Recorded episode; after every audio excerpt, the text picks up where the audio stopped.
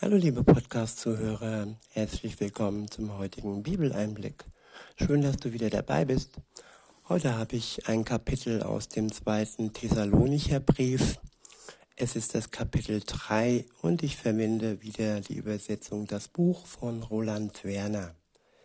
In Vers 1 heißt es, was ist sonst noch zu sagen, meine Schwestern und Brüder? Betet bitte für uns und zwar darum, dass die Botschaft von Jesus, dem Herrn, sich ausbreitet und überall in Ehren angenommen wird, so wie es ja bei euch der Fall ist. Ja, und auch darum, dass wir vor boshaften und gewaltbereiten Menschen bewahrt werden. Zwei Sachen direkt am Anfang zum einen das Wichtigste für jeden Christen und der Grund, warum Jesus in der Welt war, dass seine Botschaft verbreitet wird. Er hat sie seinen Jüngern gegeben und vielen Menschen, die ihm zugehört haben. Und er hat seinen Jüngern gesagt, dass sie sie ja in der ganzen Welt verbreiten sollen, kurz bevor er wieder zurück in den Himmel gegangen ist.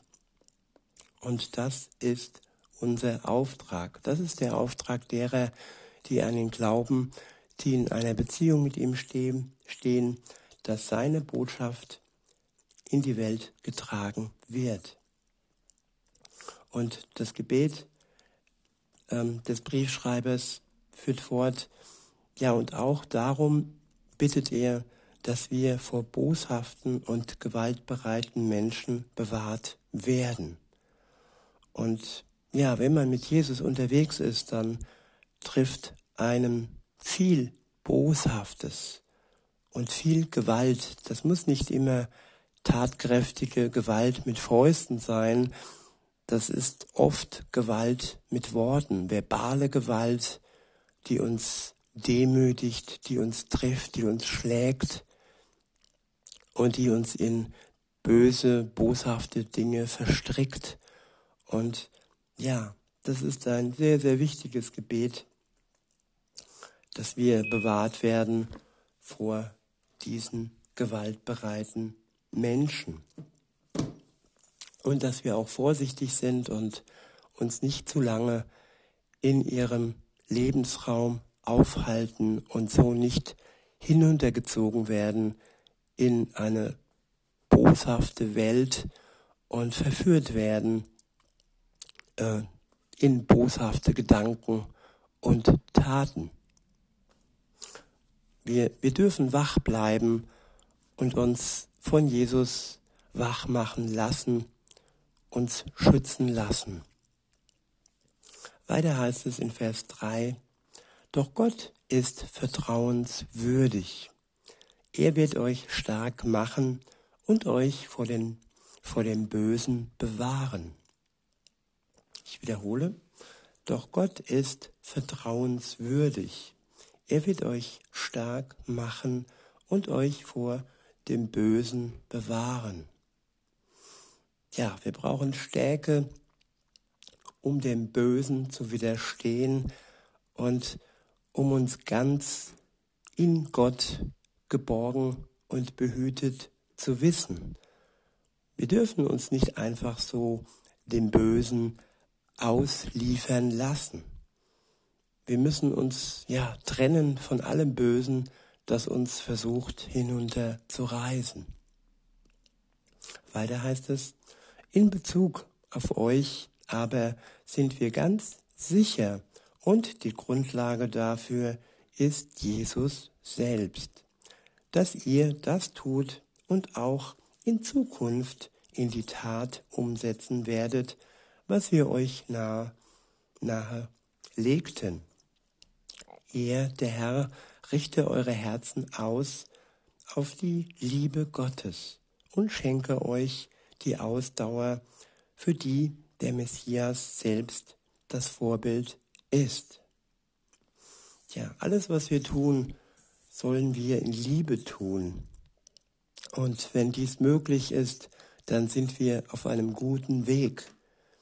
Da, wo die Liebe aber nicht zum Vorschein kommt, da, wo sie ja in boshafte Verstrickungen ähm, untergeht und wir nicht Gottes Liebe weitergeben können, da müssen wir uns trennen und uns wieder von Gott stärken und aufrichten lassen und durch seine Liebe ja wieder zu neuem, zu neuer Kraft kommen lassen. Weiter heißt es, verantwortlich leben, das ist der nächste Abschnitt. Ab Vers 6 steht, wir fordern euch auf, Brüder und Schwestern, im Namen unseres Herrn, des Messias Jesus, dass ihr euch fernhaltet von jedem Mitchristen, der ein faules, unordentliches Leben führt und nicht entsprechend der verbindlichen Lebensregel, die wir euch anvertraut haben. Ja, faul sein, faul sein, sich nicht um sich kümmern, alles vernachlässigen und ewig lange schlafen, ungesund essen und sein Leben wirklich, ja, zu vermodern. Und wer in so einem Zustand lange bleibt, der ja, birgt die Gefahr, dass er auch uns hinunterzieht. Deshalb sollten wir diese Menschen auffordern, ihre Faulheit hinter sich zu lassen, sich wieder aufzurichten, sich helfen zu lassen, durch die Gemeinschaft Gottes wieder neue Kraft zu bekommen. Wir sind durchaus ja angewiesen, Menschen auch mal unsere Meinung zu sagen. Aber wenn sie dann in ihrem faulen, unordentlichen Leben verharren, dann sollten wir uns von ihnen trennen. Und ja, wer keine Lebensregeln hat, der hat Chaos im Leben, der hat keine Wegweisung, der hat kein Ziel im Leben. Und das sind ja Lebensweisen, die sowohl Gott nicht gefallen, als auch denen, die sie praktizieren, nicht gut tun. Weiter heißt es, denn ihr selbst wisst ja, dass ihr unserem Lebensbeispiel folgen sollt.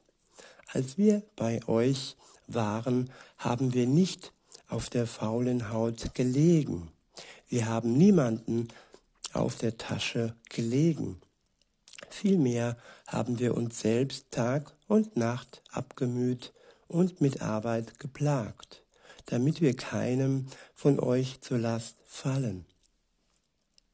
Das haben wir getan, nicht weil wir nicht die Berechtigung dazu gehabt hätten, von euch unterstützt zu werden, sondern damit wir euch allen ein Vorbild vor Augen führen, dem ihr nacheifern könnt.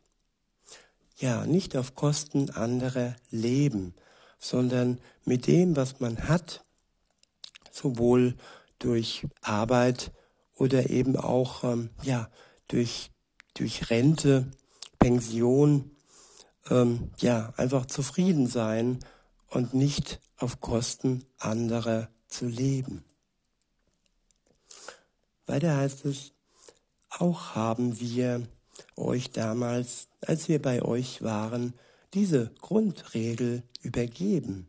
Wenn jemand nicht gewillt ist, selbst zu arbeiten, dann soll er auch nichts zu essen bekommen. Wir haben nämlich erfahren, dass einige Leute bei euch ihr Leben ohne Ordnung führen, so dass sie überhaupt nicht arbeiten, sondern ihre Zeit mit sinnlosen Dingen totschlagen. Ja, man kann seine Zeit mit sinnlosen Dingen totschlagen, indem man sich mit leeren, ja, ernährt im Gänsefüßchen, die einem mehr und mehr die Sinne verblenden, Psychologie und äh, ja, Religionen, die nichts mit dem Christentum zu tun haben, ähm, ja, irgendwelche Horoskope lesen, Aberglaube folgen und uns von Gott mehr und mehr entfernen. Und somit schlagen wir die Zeit tot und das ist traurig. Weiter heißt es, solchen Leuten geben wir die Anweisung und fordern sie auf, weil wir ja mit dem Herrn, dem Messias Jesus verbunden sind, dass sie einer geregelten Arbeit nachgehen, ohne großes Aufheben darüber zu machen und sich auf diese Weise selbst versorgen. Ja, wir werden versorgt. Versorgt, indem wir uns eine Arbeit suchen, versorgt, indem wir mit dem, was uns zusteht, mit dem, was wir bekommen, eben die Rente und so weiter, zufrieden sind und uns selbst versorgen, ohne anderen auf der Geldtasche zu liegen. Weiter heißt es, doch ihr, liebe Brüder und Schwestern, lasst euch nicht entmutigen, sondern tut weiter das, was gut und richtig ist. Wenn jemand diesen Aussagen in unserem Brief nicht Folge leisten will, dann sprecht offen darüber und pflegt keinen Umgang mit ihm, damit er zur Einsicht kommt. Ja, offen darüber sprechen, die Wahrheit offen ähm, zu ihm bringen, aber dann keinen Umgang mehr mit ihm pflegen, damit er zur Einsicht kommt. Denn alles andere wäre Co-Abhängigkeit. Man würde solche Menschen dann indirekt unterstützen, indem wir Umgang mit ihnen haben, sie aber dennoch in ihrer Faulheit, Trägheit verharren und ja auf Kosten anderer ihr Leben führen.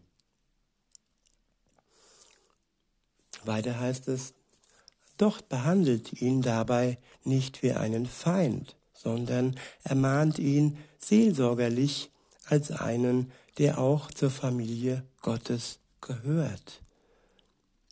Liebevolle Worte, seelsorgerlich, so dass es dem anderen nicht wehtut, sondern dass er durch die Worte aufgerüttelt wird und dass ihm klar wird, was in ihrem, was in seinem Leben schief läuft.